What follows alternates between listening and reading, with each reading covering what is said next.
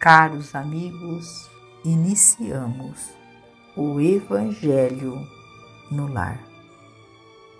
Rogamos a Deus, nosso Pai, cuja bondade é infinita, que envie vossos emissários de luz, trabalhadores da vitória do bem, e que estes possam suavizar as nossas dores físicas e morais.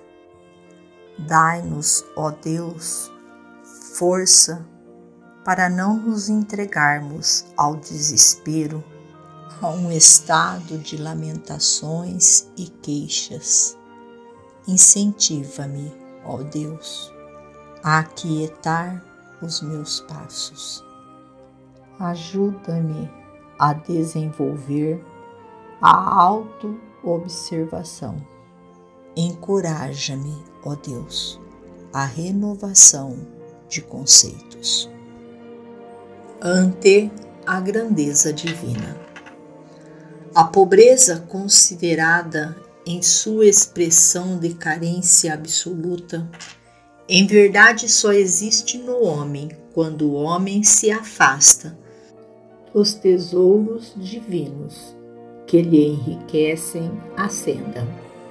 Move-se a terra no espaço entre milhões de mundos.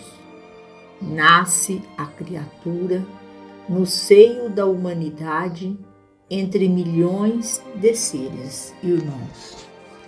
Para desenvolver-se na esfera carnal, recebe um corpo constituído de milhões de células e comumente dispõe de milhões de minutos para educar-se e engrandecer-se.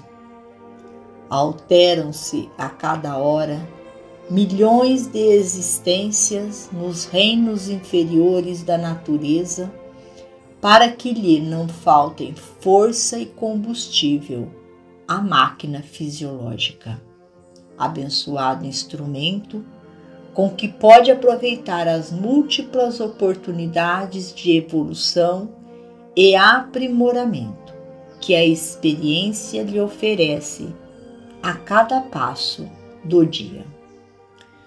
Tudo é grande na casa de Deus e todas as bênçãos de Deus no universo são administradas em máxima expressão tenhamos suficiente disposição de aprender e servir, e acumularemos em nós mesmos não as cruzes de ouro e fogo, sangue e lágrimas que tantas vezes nos arrastam aos precipícios da treva, sob o fardo espinhoso das provações que atraímos com a nossa própria leviandade, mas sim os talentos do amor, suscetíveis de soerguer-nos da sombra do vale para o fulgor dos cimos,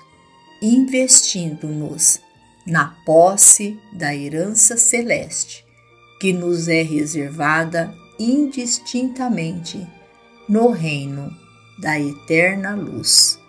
Emmanuel.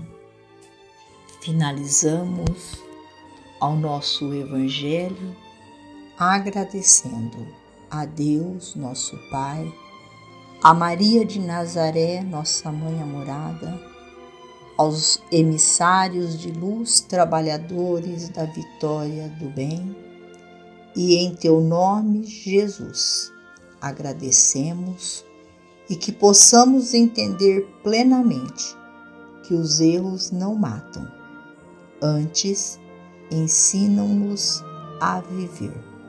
Que nos sintamos todos acolhidos nos braços do Mestre Jesus. E até amanhã, se Deus assim o permitir.